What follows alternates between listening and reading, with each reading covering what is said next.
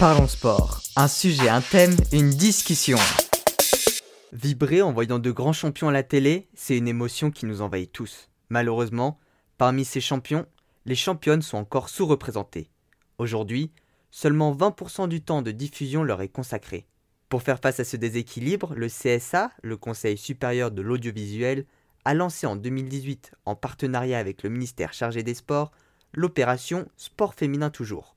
Le principe est simple, inciter les médias à intégrer plus de retransmissions sportives féminines à leur programme et les accompagner de sujets, d'émissions et d'interviews les mettant en avant.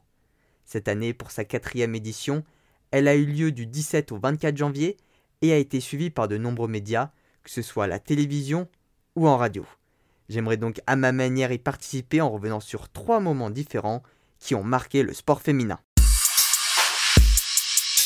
Parlons sport. Un sujet, un thème, une discussion. Pour ce premier événement, je vous emmène à Zurich, en Suisse, au championnat d'Europe d'athlétisme. Nous sommes le 17 août 2014, il est un peu plus de 15 heures. Marie Gaillot, Agnès Rahalaï, Muriel Urtis et Floria Gay sont au départ du relais 4x400 mètres.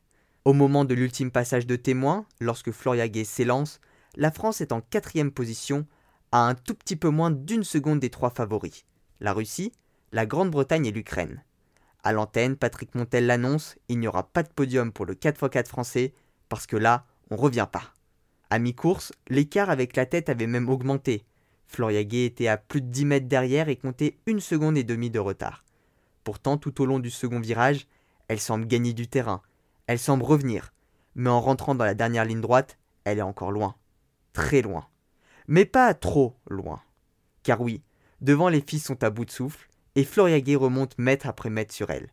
À 30 mètres de la ligne d'arrivée, elle double la russe et fait donc monter sur le podium le relais français. Mais ce n'est pas terminé.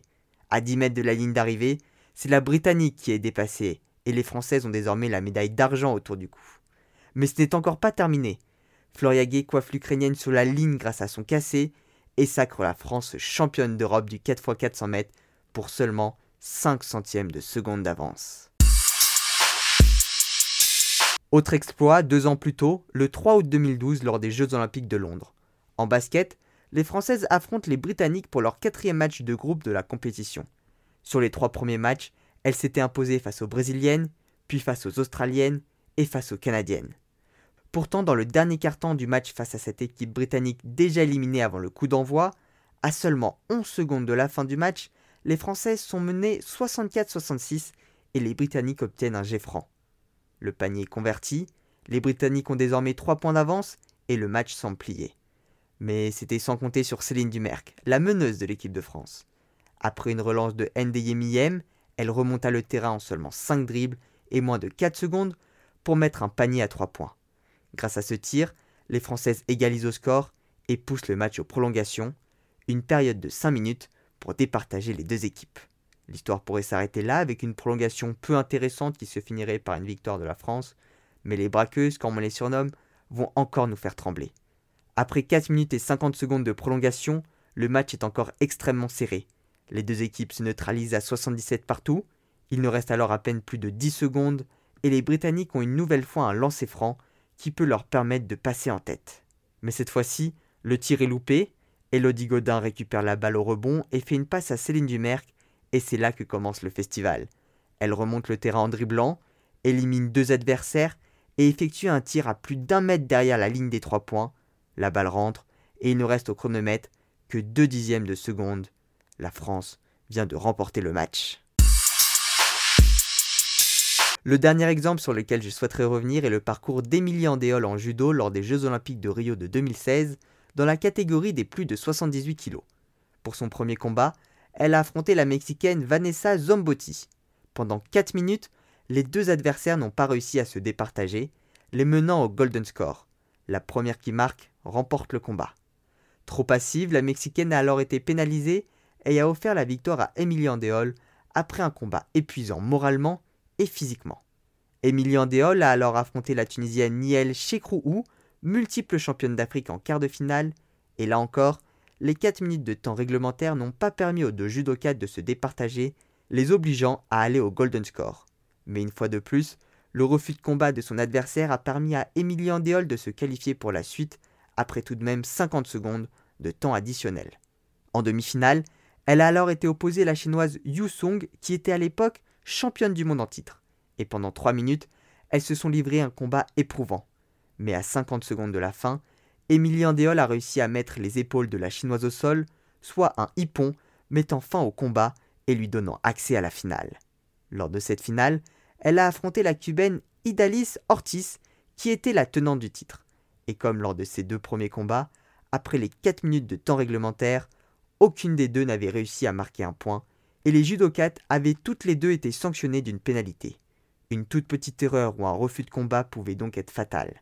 Le Golden Score démarre, et après une minute de temps supplémentaire épuisante, aucune des deux judokates ne craque.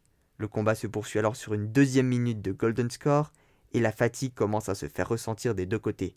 À partir de ce moment-là, la victoire se joue au mental et au détail. Et au bout de 3 minutes de Golden Score, Emilie Andéol profite d'une légère erreur de position de la cubaine pour la faire tomber au sol avant de l'immobiliser pendant 20 secondes avec le peu d'énergie qui lui restait. Elle venait de remporter la finale des Jeux Olympiques après plus de 7 minutes de combat. Avant de se quitter, j'aimerais vous poser une question. Pouvez-vous me citer 10 sportives françaises? Bien que cela paraisse facile, si vous réalisez ce test autour de vous, vous vous rendrez vite compte que peu de personnes y arrivent. Pourtant, la France connaît de grandes championnes. Camille Mufailor Manoudou en natation, Laura Flessel en escrime, Clarisse Agbenenou en judo, Tessa Worley en ski alpin, Marie-Dorin Habert en biathlon, Perrine Lafont en ski acrobatique, Tess Le 2 en snowboard cross, Amélie Mauresmo en tennis, Justine Dupont en surf, Pauline Ferrand-Prévot en cyclisme, Elodie Clouvel en pentathlon moderne, Gabriela Papadakis en patinage artistique, Florence Artaud en voile, Estelle Mosley en boxe, Amandine Henry, Eugénie Le Sommer et Wendy Renard en football, Amandine Leno, Siraba Dembélé, Alexandra Lacrabert et Cléopâtre Darleux en handball, ou encore Marie-Amélie Le Fur en athlétisme en e-sport. Comme quoi, ce n'est pas si difficile. Voilà, c'est tout pour cet épisode. Merci à ceux qui sont arrivés jusqu'au bout et qui ont écouté en intégralité Opération Sport Féminin toujours. S'il vous a plu et que vous avez appris des choses, n'hésitez pas à le partager, à me dire ce que vous en avez pensé et à mettre un commentaire si vous êtes sur Apple Podcast. C'est ce qui me permet de progresser et de me rendre visible. Je vous rappelle que je publie chaque soir Sport Actu, un podcast sur les actualités sportives de la journée. N'hésitez pas à aussi me suivre sur Instagram, sport.kiliantangui. J'y publie des posts quotidiens sur le sport, je partage ma passion et j'entre en contact avec vous. Vous pouvez d'ailleurs me dire quels sont vos meilleurs souvenirs sportifs féminins, je me ferai un plaisir à en discuter avec vous. Merci à tous et à bientôt sur Sport Podcast. Parlons sport, un sujet, un thème, une discussion.